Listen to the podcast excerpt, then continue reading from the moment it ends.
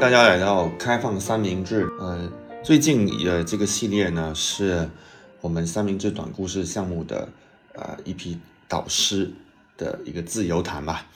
呃，所以呃这个系列的第一期呢，当然是由呃短故事目前的负责人庞丽老师来跟我们啊一起跟我吧一起来聊聊呃非虚构或者说我们短故事写作的呃这个由来。然后庞丽跟大家打个招呼吧。嗯哈喽，大家好，我是庞丽。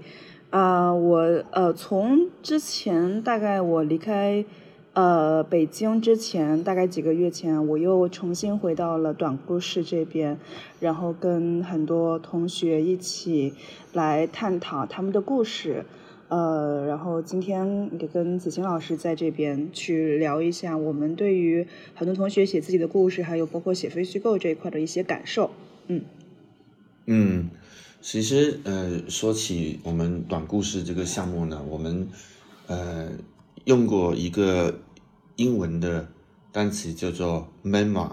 然后呃这个词在国内呢。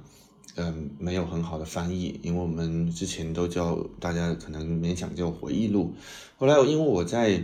现在 UVA 这边上课，我感受到它其实因为 memoir 嘛，它这个词是从 memory 来的，就是如果硬要这样直接翻，它应该是记忆录。当然，中文是没有记忆录这这个词，就是把记忆如何给给记录下来。我觉得这其实是。一个，它不是说一个学问，我觉得它可能可能是一个哲学。就比如说你的记忆如何选择，然后你的记忆是为了今天还是为了过去等等啊，这个里面也会产生出很多可以很理论的东西。呃，我倒不是想就是说一开头谈特别理论，而是说，哎，呃，像短故事这种偏重于个人记录或者说个人记忆的这种。非虚构写作项目呢，其实也是在我们跟庞丽他呃，在这个三明治，大概我们在二零一七年，真的是二零一七年对，然后后来一路慢慢摸索下来的。那呃，我我可以就如果现在来回忆来说，好像一开始我们好像还有一点点觉得自己是一个很实验感的一个东西，就是说。因为说起非虚构，在中文的语境里边，大家基本上都会容易被特稿，呃，这种非虚构特稿的这种存在，或者说被他所所定义了。所以好像一开始我们好像还会不会觉得这个东西，呃，是我们我们肯定是认为它是非虚构，但是我们好像没有那么理直气壮。你回忆起来会是这这种感觉吗？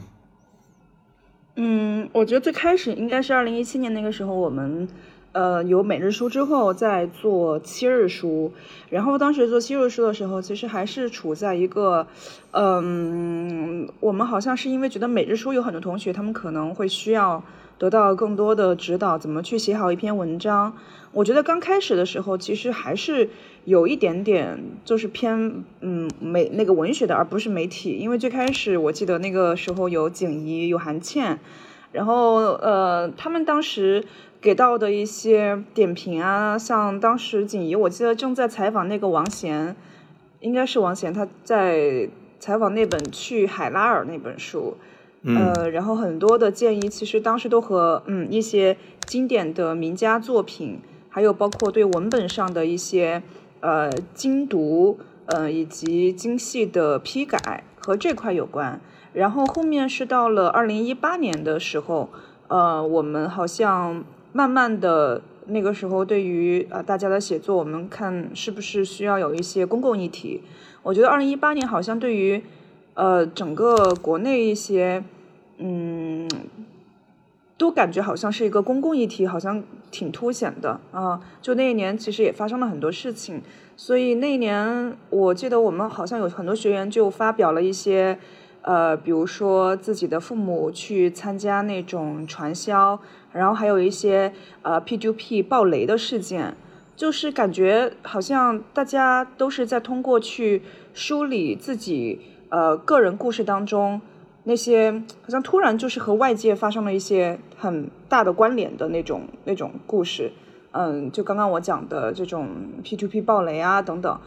呃，然后再到后面的话，我觉得稍微的话就回到了一些个人故事里面，然后再到现在，呃，我觉得因为疫情这几年以来，就是好像。就是想那那有些方面又不能写，就是能写的，好像大家都已经因为外部公共世界的呃那个坍塌，然后都回到了就是自我内在的这个里面，要么就是去写一些，呃，我觉得是一些很内在的个人的那种叙事的文本，你可以在他们的这种呃叙事当中发现到很多惊喜的部分，它不再是一个完全的就是一个呃向外的，然后跟公共事件发生关联的，像这次我们有一个。呃，同学他写的是，他叫费奇，他写的是自己在呃嗯美国那边一直是住在客厅的经历。然后他其实把整个这个故事呃写的非常的不像那种很媒体化的文本，然后而是写了一种很私密的个人创作，自己的感受、自己的情感经历，呃，还有一些舍友。呃，我觉得在这里面反而看到了更大的可能性，就是人的情感在这里面是怎么样。得到变化的，以及在后来我们去回忆它的时候，它又是怎么样被书写的？就是人的感受，我会觉得好像，嗯，在书写当中就会发现，你对它的理解是有很多不一样的层次的。你经历它的时候是一种感受，当你经历它之后的一个星期、一两天又是不同的感受，而当你书写下它的时候，它又是完全会变成另外一副模样。所以，我有时候觉得，呃，非虚构它并不是一个完完全全我们所谓的那种啊，那种那种就是，嗯，所谓的那种客观的真实，它有很多很多就是，嗯，不一样的角度跟细节。而我觉得，就是对这些细节的品味和仔细的甄别，反而是在做这个非虚构写作当中最能够让你感到惊喜的部分。嗯嗯。对的，对的。其实确实，我们从呃一开始就并没有说这是一个新闻向的东西。只不过我刚刚说的意思是说，因为国内大家啊现在谈起非虚构，还仍然存在被新闻所定义的那种感觉。嗯。那我的感受是来到了英国之后，看到哦，原来非虚构它。可能甚至比新闻更早，它就在文学中已经拥有它的呃存在啊。比如说，其实呃这边的 essay 这种传统，呃 essay 当然国内又翻译成散文啊，那就是说这种传统它一直是被归归入在非虚构里边的。然后啊，个人的呃一些传记啊，或者说刚刚说这些记忆录啊，甚至一些日记、书信等等，都都是属于非虚构。但是可能呃国内的非虚构。呃，这个定义是有新闻业界当时从二十多年前，呃，引进进来的。那那他们他们当只是选取了非虚构中的一种门类，就是啊新新闻主义或者说呃这种呃长篇报道的这种非虚构，然后就好像把它完全给文学完全给定义了，就是呃给中文世界的大众造成这种印象，然后非虚构就是一个特别新文化的一个东西。然后这个其实给我造成了很大的。一个反向冲击，就当我来到，我我我本来是怀着就是说，哎，多多少少可能是有用到新闻的一些啊技法啊一些东西来读这个 U A 的创意非虚构写作的时候，我发现从第一周开始就感觉不对，就是这里都在谈非常非常个人化的东西，就整个这里的呃非虚构写作是一个非常个人化，就如果你不不写个人的话，就是大家都会觉得怪怪的，就是。就是我有一篇，就是就是说，虽然我写的个人，但是又整个呃文章呢，就是比较事件驱动吧，因为因为媒体型的写作不就是一个事儿接另外一个事儿那种，好像环环相扣，事件驱动嘛。然后有有一个呃同学的一个反反应，他说这个好像就写的太 corporate 了。这 corporate 这个事情很有意思，怎么翻译呢？corporate 嗯，就是原。呃，原意是说，呃，公司的意思啊，就是说你写太公司化。其实呢，这个公司化，它不是说商业，而是说，就你好像是在一个为一个组织、为一个机构写稿子，就就你不是一个这个，我我这文学它是很个人的，而且特别特别是文学在这个地方，它是有挖掘个人内心的，就是往往往往里面挖，而且他们说美国也是特别挖自己的内心。所以，嗯所以这种这种呃，我的这种不适感，恰恰就是说，呃，反映了就是其实中文、英文里边现在对非虚构，无论从定义到呃创作方法上的一些一些差异，呃，然后因呃，当然那种新闻类非虚构还存在，但是它仅仅是这中间的一小类。那呃，所以我们在短故事做的这个个人的这种呃非虚构或者个人的这种这种写作，实际上我觉得它才是非虚构的主流哎，所以我就觉得呃，也也其实某种上来讲，也是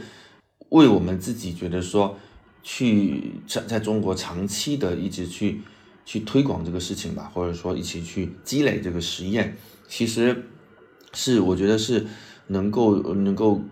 感觉到说，不是说我去找到一个很好的一个背书，而是说，哎，感觉到其实这个都道理是相通的。为什么我们当我们在对非虚构的定义还没有特别理解的时候，实际上我们已经从人的内心的需求出发，先去找到了一这么一种模式、一种方式、方法来帮助呃，可能对写作上还不是说特别有经验的这个朋友们，来挖掘这内心，而写出这种文字。呃，当我们还没有把这些文字归类的时候，我们其实都已经呃感受到它的重要性了。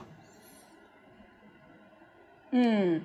是的，就是因为像我我就因因为嗯，埃尔诺他不是获得了那个诺贝尔文学奖，然后他后面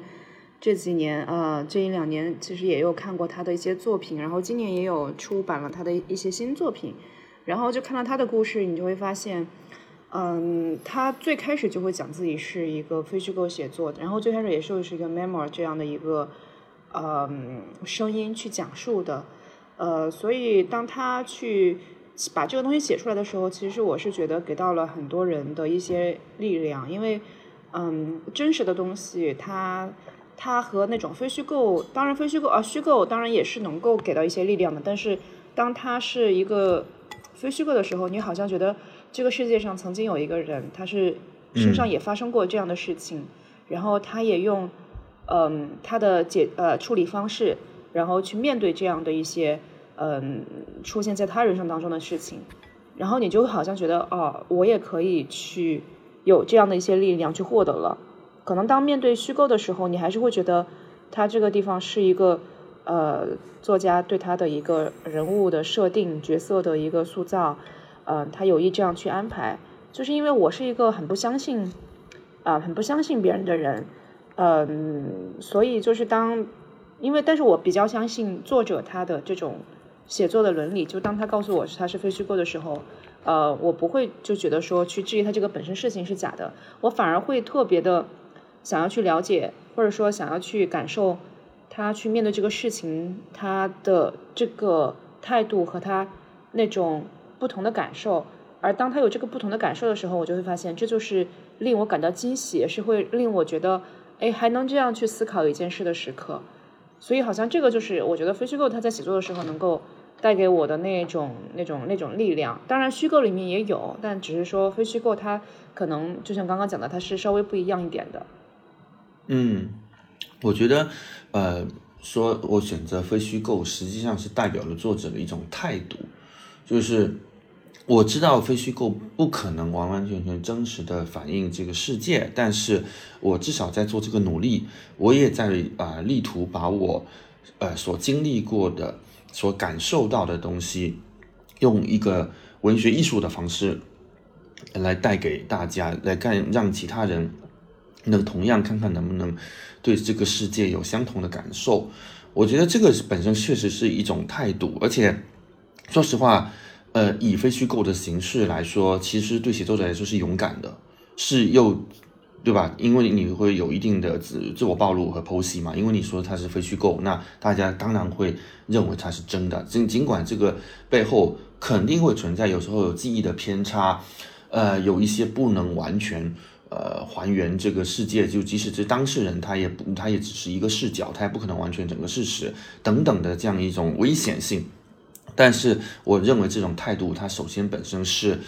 呃，勇气可嘉的。所以，可能会有一些朋友有一种就是说，哎，那你如果不能确保它一定一定是真的，那你为什么还要写非虚构有什么意义呢？那大家不都写小说就好了吗？哎，我觉得这个就是一种，还，经常碰到一种蛮单纯的一种 一种一种思路的，就是，但实际上我是不这么看的，就是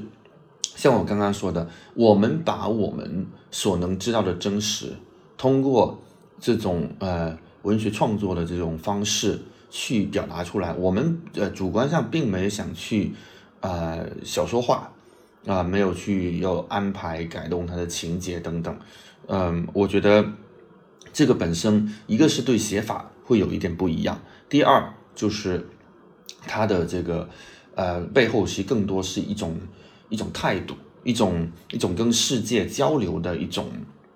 一种一种出发点。呃，我我就是我们在这边也学到，就是小说实际上它可能会更孤立一点，它可能写在那儿，然后呃像一个。一个封闭孤立的故事，然后啊，你想去看，那你就好像啊听我讲这个故事，你就被我引进这个故事。而非虚构，它既然说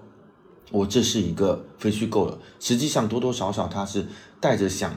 让呃这样的一些非虚构的经验跟这个世界上的其他人有一些对话的可能的。我我觉得这个背后是有一点不同。那因为这种对话它是敞亮的，它是开放的。有可能它其实也对写作者呃带来困扰或者甚至伤害啊，或者是故事中的其他人，所以他带来的这个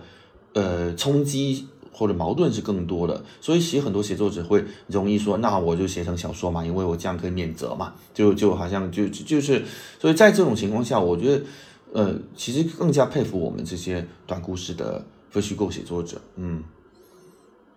对我自己是这种感受，因为。呃，昨天不是有一位短故事写作者，他就发来了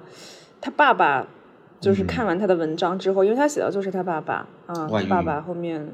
对对对，他爸爸不是给他发来那段，呃，就是说，呃，但是他爸爸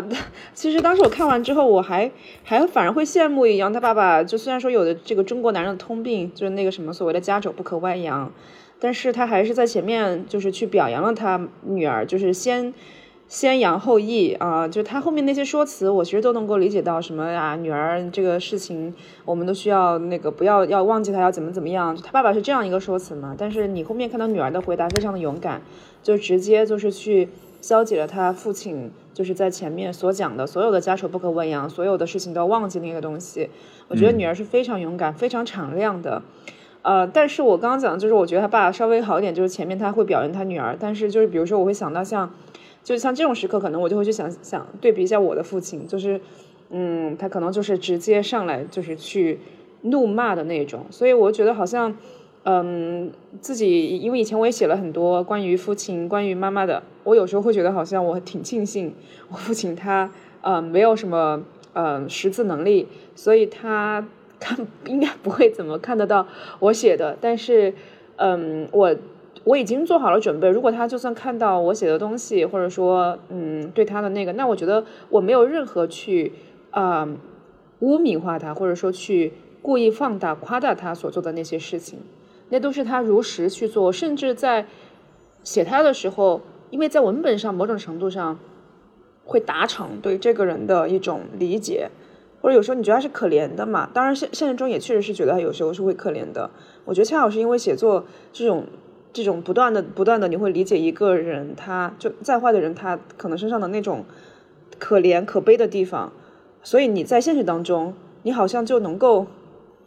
嗯，就这也是我的弱点吧，就 心软，就有时候就会觉得啊，他也挺可怜的，嗯，所以我觉得有时候写作也会也会带给我自己这样的一些一些一些感受，嗯，嗯嗯，我觉得这个大家都是共同面对的，嗯。我我觉得就是它是其实，呃它是一个客观上的一个工具和方法，然后每个人去用它的时候会自有自己的掂量。我我觉得这个其实都是合情合理的。嗯，我想问的是，庞丽，你是在我们现在说起来好像很有历史感，就是二零一零年代中期啊，经历过当时非虚构热的呃一个一个过程嘛，GQ 啊。等等，然后呃，包括三明治当时也以种某些方式参与在其中。后来你到三明治工作，然后呃，从经历过那那段时间，后来包括前两年还你还在时尚先生，呃，也也也在做了这种，呃，我们中就是说中国本土比较领先的这种非虚构的机构化的这种探索。就你你在这种呃中国的就是非虚构热当中，你你以及到今天你现在写个人的书，你你感觉到呃这两种文本，就当时的机构化的文本，跟你现在想写的，它有什么样的一些呃对你有些帮助继承，还是说你又对它有进行一些反思或者突破？啊，我我有点想了解这一块。嗯，因为确实是我自己在上大学的时候，那个时候就，二零一二三年就看到了那个时候林海鹏他还在，呃，主编人物杂志，然后那个期封面我记得还是，呃，刘瑜是刘瑜跟柴静吧，应该是，嗯嗯，还是对，好像是，然后好像那是第一期还是怎么样，反正就是当时，呃，这一期就是觉得给了我很大的震撼，因为当时就是。包括当时李海鹏他所讲的一切，就是文文字呀，包括呃他的力量啊，报道的力量。但那个时候其实他还是通过呃报道和采访去写一个外部的人物。嗯，像那个时候季天晴写呃那些时尚杂志里的那些那些人物，还有呃那个时候我也看了金书写庞麦郎等等。就那个时候好像嗯，因为我自己后面念了研究生。也是在学习新闻新闻学，然后像我们当时老师张志安，他在网上呃在给我们课上讲的也都是深度报道的一些，就所以那个时候整个的嗯对呃非虚构写作的理解也都完全是一个很媒体化的，呃然后那个时候包括有像嗯还有杜强的太平洋大逃杀那些，当时还有什么改编了。呃，就是一九一九八九是呃那个呃不是那个一九八九，就是呃生死漂流，就是当时也是在我记得是在瑞士杂志上面，嗯得到了就是也是卖版权，就是那个时候我觉得是很很热很热的一个一个一个地方，所以你好像也很想去呃写一个人物，把这个人物写好，然后这个人物他背后的那个故事写好。我记得当时后面我去 GQ 实习的时候。然后当时的这种实习的领导就说，他们想要的是一个很好的故事，就好像故事是，就是是，嗯，在那个时候更被强调的，呃，好像，嗯，但它跟一般的新闻媒体机构又是不一样的，因为像，嗯，我有朋友后面也是去，呃，一些像中青报啊，或者说是去那种报社化的那种实习，呃，那当时跟我们的那种感受就是不一样，就是我们这边当时好像还是就刚刚讲的。它是一个故事的概念，就是我同学他们那边好像还是我们做一个记者的本质，所以我当时在那个时候就感觉到，好像你的身份也不是记者，你好像就是一个一个一个就是被，但它其实又是一个，你好像在追求别的东西，别的东西好像就是故事的意义、故事的力量，就那个时候好像会被这个东西打动，就是人，嗯，他并不是好像去，他好像也在追问这个意义，但是你好像更。嗯，更喜欢这个故事，它本身是一个圆满的、完满的，它的它的各个方面，它都是有复杂性的啊。呃，但是你其实和这个人物之间，和你要去采访这个人物之间，你好像并没有真正的去关心这个人。这可能是我道行，确实是那个时候也是实习生，你好像整个脑子里构思的就是我遇见他之后，我采访他之后啊，他哪些东西我可以用上啊，哪些东西我可以。就是真正的去，嗯，就是高变成我的高潮，变成我的这个故事的结尾，就好像是一个，呃，一个就有点像一个编剧那种感觉。你好像去一个一个一个拍个电影那种那种感觉。你好像对这个人本身他那些痛苦，当然也在他的痛苦，好像可能都是为这个故事服务的。所以那个时候好像就是，就我我我其实在北京当时实习挺挫败的，因为自己身上也没有钱。然后身上可能有个两千五百块钱，呃，也找不到房子。然后都是学长，就是一个学姐，她把她的那个床铺让出来一半给我住，就住在望京的一个危楼里，那个也呃违建房里面。嗯，所以就很挫败的嘛。然后所以就那个时候，我觉得自己年轻，你对于故事的理解，也是不到位的。然后因为就好像别人给你讲那种技术上的东西，故事的那个起点、高潮什么是什么，然后你好像嗯逮住了一个人，你就很想要问问啊，你身上发生了什么故事没？然后怎么怎么怎么样？但我觉得那个时候其实自己内心的一些挫败感和自己当时经济情况各方面的情况都很糟糕的原因，我在当时那个实习的在那个媒体里边没待很久就走了。嗯，但我其实到现在我都觉得是后面我应该是二零一七年的冬天，然后我就在七九八不是见到了你嘛。对，其实那个时候还是，对我我我觉得到我后面再回想起来，我朋友经常就问我，他说你这几年怎么怎么样？但我其实觉得三明治到了三明治，我当时如果它有一个不同的变化过程，在三明治之后，因为。嗯，客观和很多主观的原因，其实很多时候就开始去写一些个人故事了。其实到当时的时候，可能你还会觉得好像我自己写的东西，我都是一些个人的，我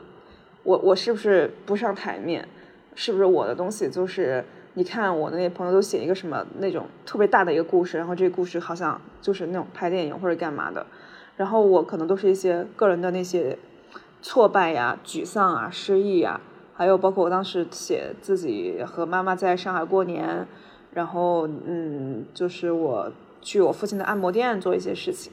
就是依照那个时候当时的我来看的话，好像都是一种我离开了北京的那个世界杂志，我还就是沉浸在那种嗯挫败当中，呃，然后我现在好像。嗯，也找不到一个所谓的一个特特别大的故事，因为他们好像都很在乎这个选题的大嘛，然后这个大所谓又就是它背后要有一个非常非常就是那种 延伸感或者那种东西。但我觉得我也找不到，好像就好像就很挫败，就好像你其实要找挖掘那种选题是非常难的嘛，嗯嗯，然后当时还是很挫败，然后但其实到我现在来看，我觉得其实我。幸好是没有去走那个路，就是幸好是没有当时就是去那种媒体里面去报道所谓一个非常公共的和大的，而去走向了一个更为私人化的写作。然后后面也发现，其实更为私人化的写作是我自己更喜欢，相对而言也更擅长的。因为好像其实我前面很多去关心很多别的事情，就要么我倒并不是说我真的对那个事情很感兴趣，当然也会有一定的兴趣，很多时候其实是出于。当时的我觉得一种公共的时代的一种激情，还有加上你自己也很想就是成为一个好像嗯所谓呃能够去写出很多好东西的人，你迫不及待的在你年轻的时候很想要去证明自己，你当时会觉得个人的故事是更渺小的，你也觉得自己身上的发生那些事情都是一些鸡毛蒜皮的，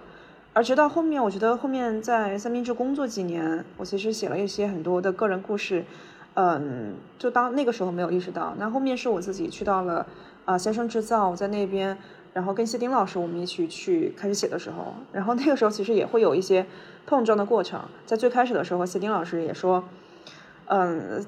想要我去写一点更媒体化的东西。他那个时候，嗯，我记得他在看了我三明治写的东西，他就说，嗯，不要再 局限在你个人的写作当中，他说去写一点更媒体、更公共化的。当时我也是这么答应他的，然后后面不是。呃，我就开始去了北京之后写那个猪啊，写那些什么，因为当时，嗯，我我自己从农村过去的嘛，然后就是报选题的时候就会发现一些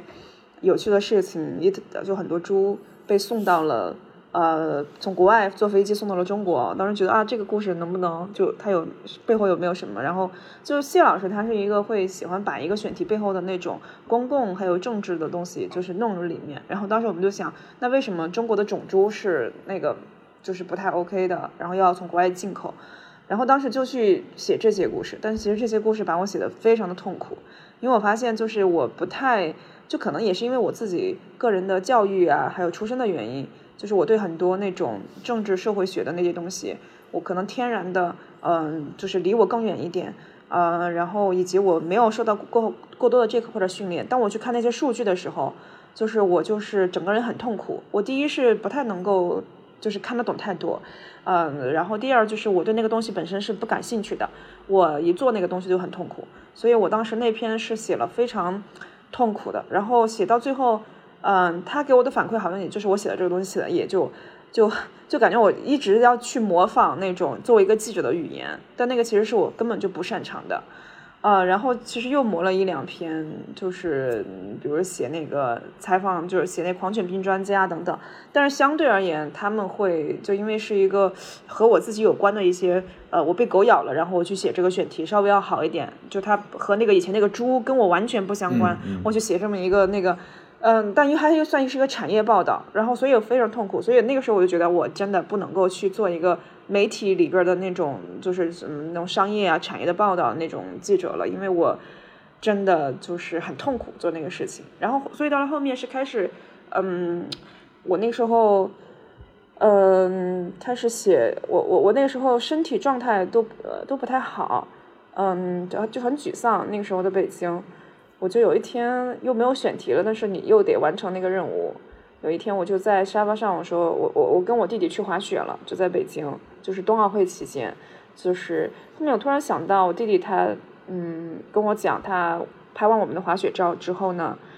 把我们的照片发到他的那个呃那个那个抖音上面，然后后面加了一个口号，就是好像是好像是三十亿人上冰雪，就是他这也是当时政府的提出的口号。然后我突然想到啊，这个好像是一个，哎，我第我们第一次做的事情。然后它是在我们家内部发生的一些，呃，很有很有意思的。因为包括我弟弟也去申请了志愿者，然后又失败了。然后弟弟又每次看到北京那些，嗯，公路上、马路上都会出现那个奥运的那些呃标志，然后有一条奥运会的专用道。他每次看到的时候，他都会眼神就是突然就像放了一个光一样，就是凝视着那个东西。我妈妈也是，妈妈也是看到了冬奥会，然后那些标志，她就迫不及待的想要去拍照。然后我会想到二零二二零零八年的时候，那个时候奥运会的时候，我自己跟他们的状态是一样的。我不断的在我的本子上去写那个京字，就是北京的那个京的那个那个符号，我写的非常的像，惟妙惟肖。然后我还甚至就是去呃从各种报纸上面把那个呃中国火炬传递的那些啊光那些那些非常好的报道，就是又到了那些激动人心的部分剪下来，就是用一个本子把它粘贴上去。然后我就突然发现，它好像就这些这些好像发生了重大的中国的那些呃嗯事情事件。它跟我的个人历史是息息相关的，它原来就在我的生命记忆当中，它一下子就出来了。就是我妈妈现在看到冬奥会，她那么自豪，就是甚至那两天，嗯，巨大的那个烟花的响声，就是就在我们门那个我们住的那个 那个附近的天空中，就是响起来，那是北京不会常有的声音。然后后面我们就知道那是奥运会开幕，呃，冬奥会开幕的时候会有那个。大放鞭炮嘛，然后就我们当时就是很兴奋的，然后你就会突然发现这一切它都可以联系和贯穿在一起。包括弟弟又想去滑雪，在南山滑雪场，我们又看到了谷爱凌的那些照片，小红书打卡的，还有那些啊带着就是国旗的那种朋友，他们在四周挥舞，你就好像这个切的东西，它都是嗯跟你生命体验很息息相关的。好像你就不得不写，然后我就躺在沙发上用手机，就是可能写了七八千字，然后写了之后呢，我就会发现那个其实是我自己写的最顺畅、最舒服、最快乐，然后也让我就也很短时间也让我最放松的，就是把它写下来了。我就会发现哦，它是如此的合理，然后它又如此的在我之前从来没有被注意到过。呃，然后从那个之后，就是谢谢老师当时也觉得啊，写这篇是他自己也是他最喜欢的。然后我们就就开始，他就开始说，你能，那你之后就通过你自己写的方式，你自己想去写的题，想做的方式去写。然后后面他就，因为他也是嗯一个很开放，嗯很开放的人，他善于从各个记者身上去找到他们自己的优势。所以从那个之后，我后面开始去写了，嗯妈妈呀，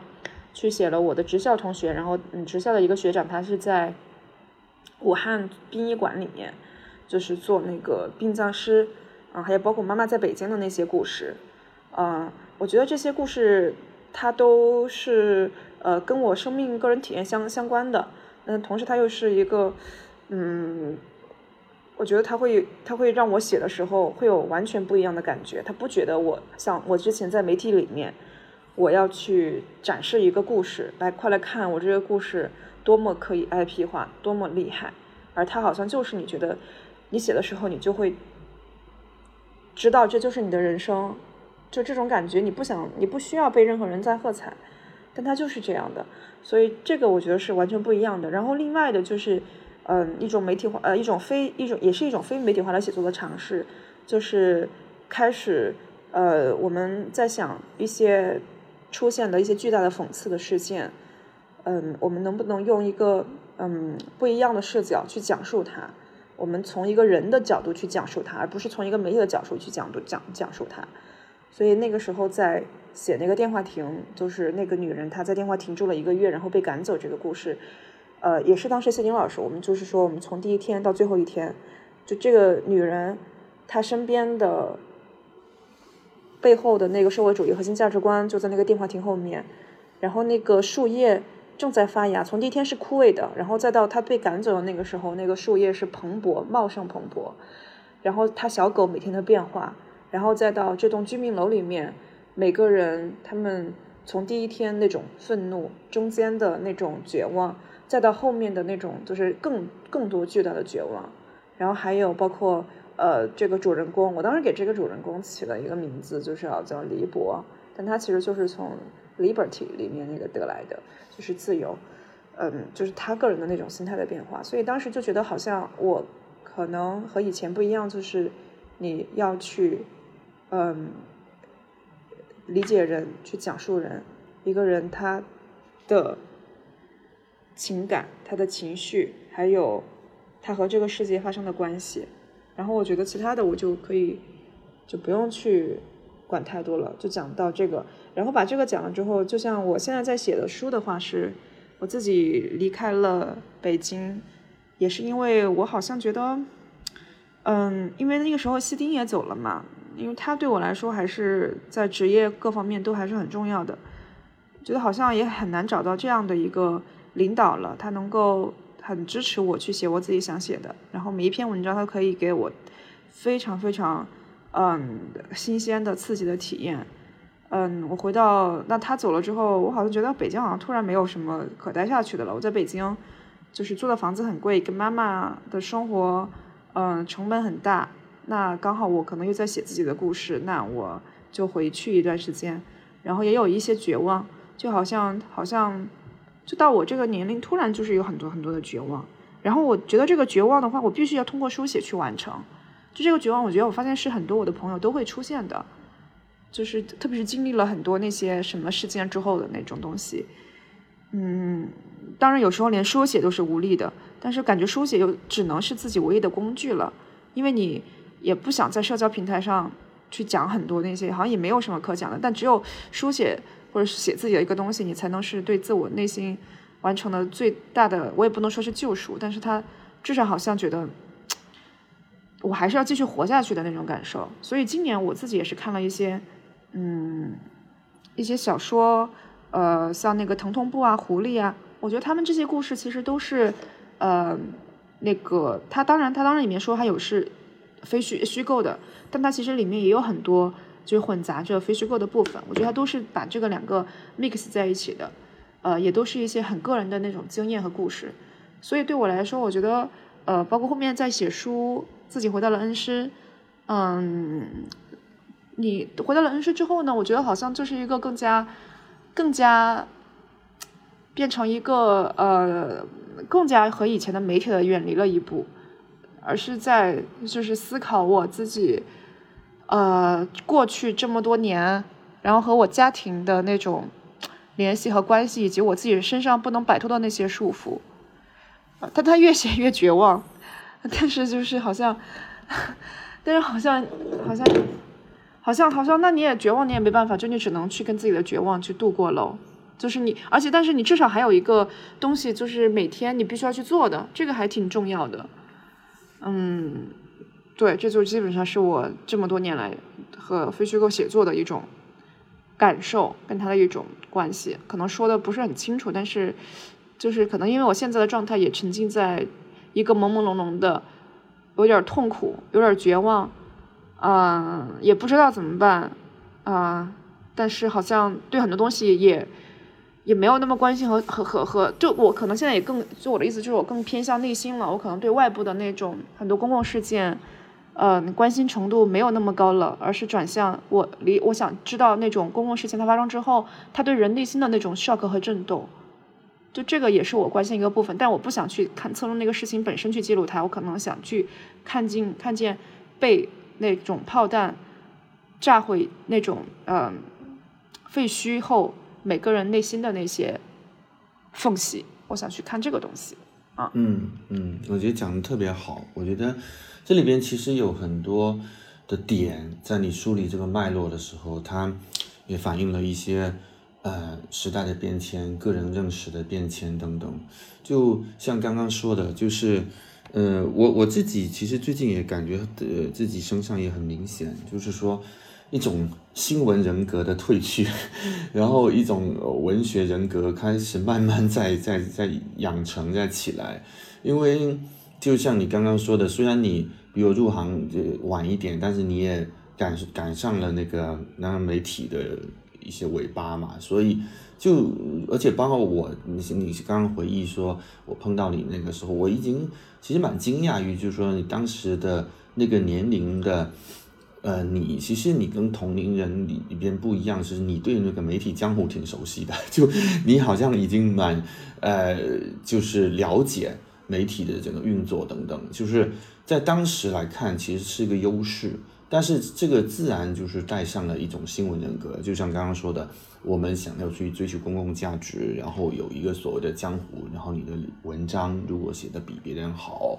啊、比别人快。然后这里边是有竞争的，而且如果你在竞争中获胜啊、被认可，你是有快感的；如果你竞争中失败 或者暂时处在一个劣势的地位，你可能就会有沮丧。呃，然后如果有一个什么重大的事情出来，你就想第一时间赶到现场，然后呃呃进行一些这样的报道。呃，我我仍然认为这个是很有意义，因为一个社会是需要这些东西的。但是他对个人来说，他他培养了一种，就如果从星座来讲，他是特别白羊座的一种很冲动、很多血质、很好斗的一种一一种人格。然后，嗯，对，可能对对，久而久之，实际上这个东西，我随着年龄增长，它它可能不是一个很好的一个状态。呃，因为首先，其实。呃，且不说外部环境上给你这样的一个呃报道的空间、竞争的氛围，现在其实你要去谈竞争，已经都都都没有什么可竞争了，因为媒体已经没剩几个了，对吧？其实这是整个生态就是基本被破坏了。就我前两天不是在听那个李依云呃在谈那个写作的播客嘛，就嗯还是蛮感慨说，你看这个现在呃文学创意写作上能够。有人在这么细致的谈一个句子的句法，谈一些这东西，其实原来过去新闻也有也有的，但是现在完全没有了，就没有人会有一个这种同温层来谈，能够谈到这个东西。你可见某种上来讲，在中文世界上，我觉得新闻是被时代抛弃了，有很多种原因，对吧？我有很多种原因，所以所以我觉得，呃。就是这种转变，在个人内心的转变，包括我们我我们三明治很多事情，确实是也是遵循内心，也是做的比较早，所以就在一开始的时候，确实也不见得完全能够被大家所认知和认可。那但是这种东西，我觉得它是慢慢凸显出来，就像你当时在三明治开始写恩师写很多个人东西，其实后来。啊，就出版社都已经开始就直接找找上来了，对吧？在你去时尚先生之前就已经找上来了。嗯，然然后对，呃那个其实是之前，就是在先生之前，而不是在先生之后。嗯对，就是你的个人的写作的意义，其实已经被已经被那个大家所所探知了。然后就像说回刚刚那先生的这些报道，就是其实回头来看，就是还是像你说的那些关于人的、关于你自身的那些。更加让人记得住，我我当然更加记得住，就是像红色电话亭女士，还有你写妈妈的在超市工作啊，甚至你们还拍了片子啊，等等这些。然后你说的那个猪啊，那几个，哎，我想，哎，你说起来我也有印象，但是就如果你不不说，我可能就忘记了。就是说啊，它可能在当时也很有意义，但是就就有时候也会有时过境迁。而而关于人的故事，人的挖掘，人身上的力量这个东西，其实你可能回过过好几年回来看，它仍然是有力量的。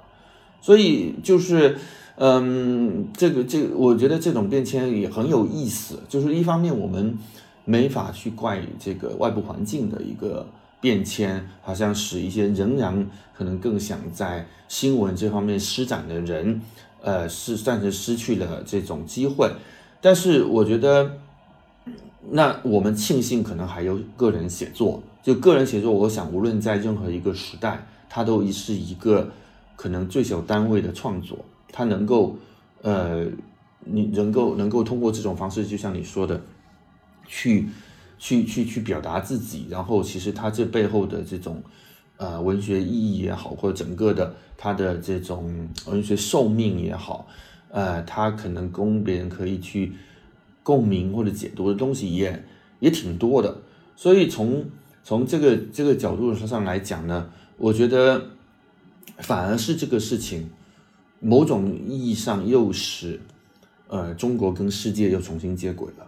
就是。其实像我的这些同学在这里，他们同样也感受到，就是说你光靠写作谋生很难，但是他们就能够去接受说，那我可能去打个工，甚至是端个盘子等等，但是我保持我的这个这个写作。我们呃过去在国内，因为有媒体，曾经有这么一个黄金期，就大家认为说，呃。因为每个人都国国外也一样嘛，他们都想通过写作最好，同时也能够自己有所探索，有能谋生嘛。那国内当时有这么一个环境，说，哎，我有媒体，而且媒体其实当时一开始的这个工资还不错，就是给了你一个直接用写作换钱的这么一个机会。然后后来当这个机会没有了，或者说你主主动自己也不要了，那那其实就会好像有一个比较大的真空，就是说。那我能不能去接受，甚至做一些我不那么喜欢的工作，或者说普通的工作来来来维持一个生活基本成本，但同时我保保留我的这个写作，我觉得这个现在在国内才刚刚开始。就像李云 again 他在那个博客中谈到，他说，其实美国的年轻人他们。不怎么谈生活艰难的这个去一个议题，在他们小说当中，呃，但中国的写作者普遍很多。我觉得这个跟中国的，因为他不是去担任了宝珀理想国文学奖的这种呃评委嘛，他就也看了很多，就觉得中国年轻人写这种生活窘窘迫的这个议题很多的。那他他他当然也可能说，他也不太了解为什么。那这个中间当然跟中国社会的这种呃。大家的舆论场啊，呃，格局变化呀，这些都有都有很大的关系。我是能够非常能够理解，但是我在想，其实这个这种议题它是 universal 的，它是全球化的，呃，然后在这个当中，它可能对个人写作的这种历练和对反照内心的这个东西，可能力量推进力还更大。就像你现在。其实做了，我一直还没敢去做，还没想去做，就是在成年出去工作以后，重新回到故乡，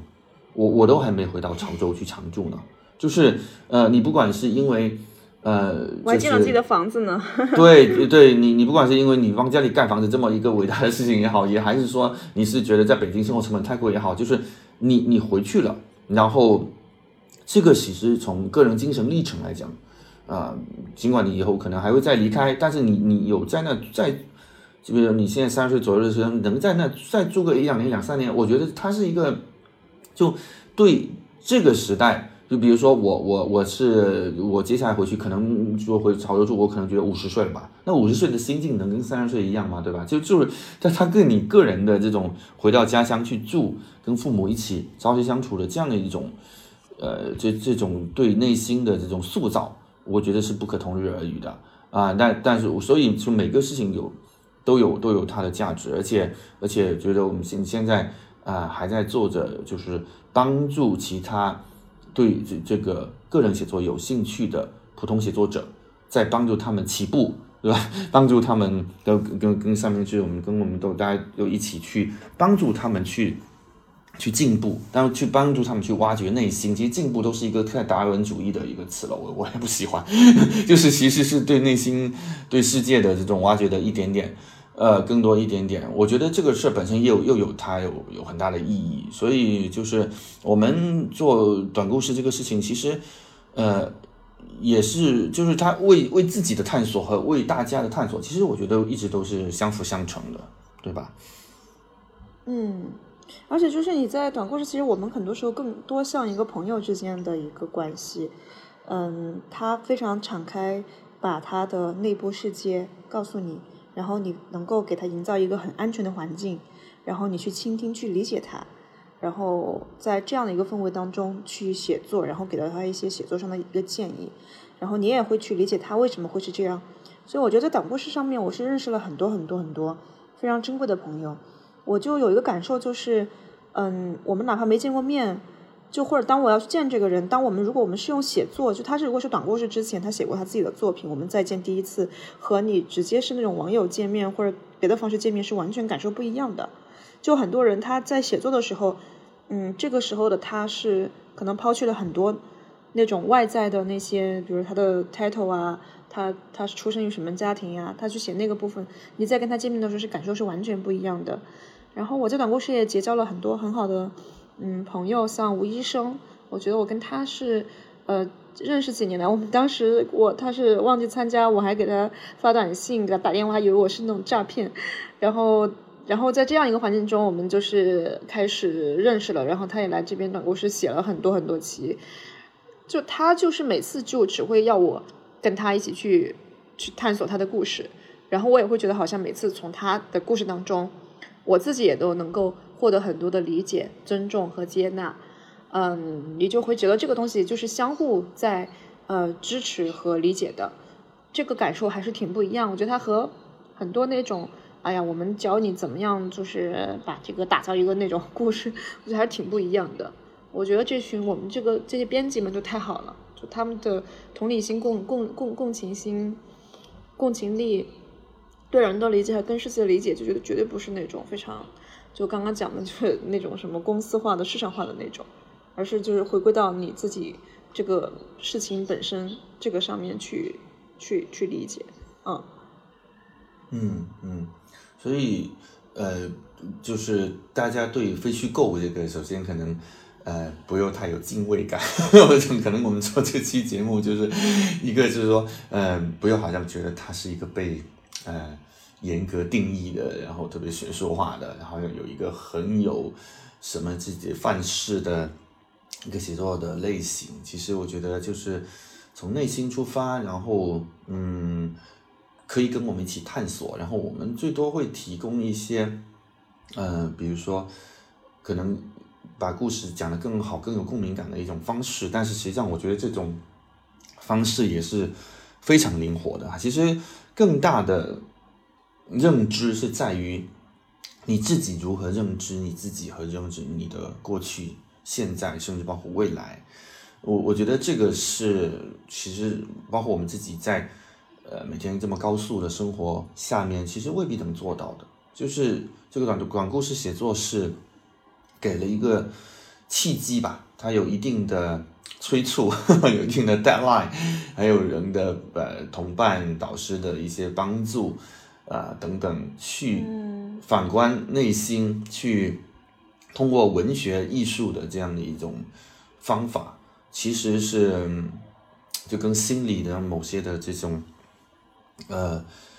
方法一样吧。我觉得去去看待自己，我觉得这个是。蛮有意思的角度，就像我现在在 UVA，我在写，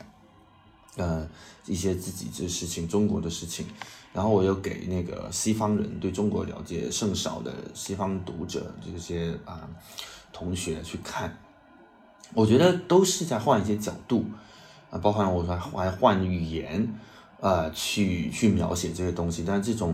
呃读者的感受，然后他们的一些反应，包括他们对哪个。东西，呃，就是觉得挖掘的够不够，这些都对我自己可能不仅仅是写作吧，包含对生活当中，啊，我觉得都提供了不少的一些启发和和思考。呃，所以我觉得人是需要有一些这样的一些时间去给自己去探索的。嗯，当然不用用特别功利的角度，好像我写了一次我就探索出一个什么真谛，或者说我就进步了多少。呃，我觉得写作本身就一个蛮长期的过程，就是我我的我我通过也是通过我自己的，现在又重新开始做一个写作学生的一些感悟吧。嗯，是的，就像前段时间我们上两周上两期就有那个。一个朋友，池林朋友，他就跟我讲，他是偶然，当时也很犹豫要不要来短故事，然后他写了之后，他有一天突然晚上跟我发信息说，这是一个改变了他命运的决定，因为他在自己人生当中很多时刻，他写作这个东西他被打压的，他在这个环境当中，他也没有办法就是去通过写作去认识到自己，因为平时都是一些商业的活动，然后他就突然觉得。就是在我们这个环境当中，他觉得自己写的东西是有价值的，他能够被看见，然后所以他就开始恢复了他自己以前的有写作。她是一个很有才华的姑娘，我觉得很多可以就是如果有才华的朋友，真的就是不管你是不是可能在播短故事还是在哪里，如果想要去做，你就自己去做，就是嗯，不要被这个环境跟他人所打压，就是。我们要活在一个没有 被打压的环境当中，啊，这就是嗯我的感受。我觉得我自己的是很幸运的，就是因为我写作当这个这这条路上，嗯，除了最开始的时候，其实是有一些可怕的人打压了我啊，在那个实习的时候，但是后面这到那个二零一七年下半年就冬天开始，到了后面其实都是遇到了很多很多鼓励我的朋友。以及那些一直给到我指导的师长，我觉得这个东西太重要了，嗯，所以希望大家都能够遇到一个让你们有安全的环境，然后去写，然后去表达，嗯，这个很重要。嗯嗯，其实创意写作这个事儿，它不是说专门以写作为职业的人的专利，就是如果在呃世界很多国家，它实际上从小学。他就开始了，像我女儿，她现在在英国那边上学，她也，他们也在一二年级就接触这些东西，然后，呃，一路到，比如说现在在 UVA，你也可以读一个本科，呃，他本科居然还招两百多个人呢，我都不知道是 谁在读，对对对，然后像在中国。呃，我觉得是创意写作真的只只有近五到十年才了有了开始有了硕士学位，然后本科是一个没有，因为你就要去读一个大学中文系。那中文系一般第一天都告诉你，我们不是培养作家，我们是培养文学批评的人的。然后，呃，再往下呢，就是高中啊、初中啊，其实中国就是那个作文是不是创意写作的？我我我我觉得。然后你说新闻系还有本科嘛，对吧？我们都读新闻的本科，那新闻本科还会训练一定的，虽然有时候也是。呃，会有一点食古不化的这些新闻的写作方式，但是还是有。那其实创意写作在中国就基本上除了你到了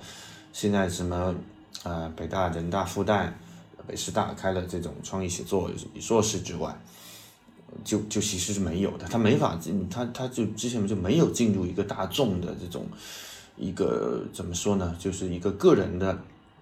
那这个可探索的领域当中，但是我这样三明治可能就是弥补了这么一个东西，就是呃，就像我为什么能够后来想去申请 UEA，也是我在因为我参与了类似三明治这样的呃机构呀，一个叫阿冯的，然后还有其另外其他一些大学做一些短期课程的这些帮助和和激励吧，就是你一开始肯定不会。那么确认自己行不行啊？然后愿不愿意写？呃，然后通过这种比较小型的试验、短期的，我其实我其实觉得帮助蛮大的，因为它的机会成本不会特别大。呃，所以我觉得这个是呃中国当下在创意写作，特别是在啊广义的，我们刚开头就说到的这个非虚构这个领域里边。我觉得三明治应该做的事情，也也我们也一定会长期的去去做下去。嗯嗯，现在那个像像这个这块还是挺少的嘛，因为之前我们讲的都是那种，或者要么就是大学学院派里面那种，因为我不信任中国的很多学校学院的那些东西了。我可能有些地方是还是的，可能只是因为基于我自己研究生的那种体验，还有对很多东西，可能我觉得，嗯，大家后面可能就赶个论文，然后出来，然后要或者要么做那种文学批评，或者要么就是写纯小说，但就是做 memo 这篇就可能不是，或者要么就像以前，嗯，有一些地方可能开的那种课，可能都是一种剧本啊小说的，所以这一块好好像目前确实是三明治就是在做的这个事情，然后啊，也希望。嗯，就不管怎么样，希望大家都过得好吧。写作能够让大家就是更好，对，就是勇敢吧。至少我觉得是是那个的，因为我觉得我们现在的人就啊，就是都很缺乏这种希望呀。大家就生活都比较困困顿，嗯，但我不知道写作能不能带来这个，但是，哎，祝福吧。对，嗯，期待你的书，呃，慢慢写。然后我的书，所以就很绝望。处在一个绝望当中，可能要还要改，因为现在不是出版业也是寒冬嘛。嗯 嗯，可能对。然对，然后我们呃下边还会逐一的跟我们每个导师都会聊一期，其实大家都可以通过这样能够也了解一下我们现在在。短故事里边帮助学员写作的这些导师是他们大概是什么样的人？你们听他们的声音，听他们的想法等等，我觉得是特别有意思。每个导师的这个背景啊，啊，这个经历啊，都都不都不太一样，所以都是能够呃有新的很多火花的碰撞。嗯嗯，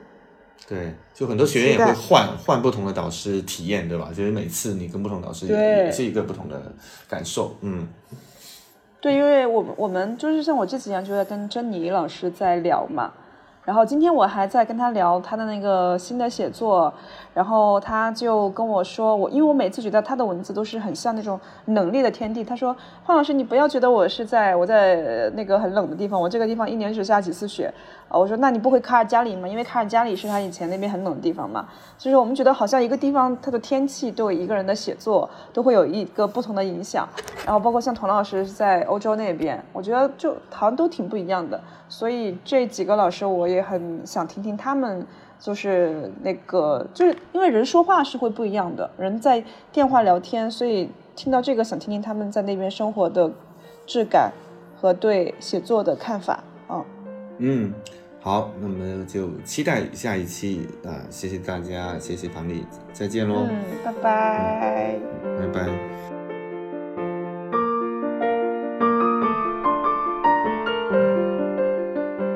谢你的收听，你可以在小宇宙 APP、苹果 Podcast、网易云音乐、喜马拉雅、QQ 音乐收听到我们的播客节目。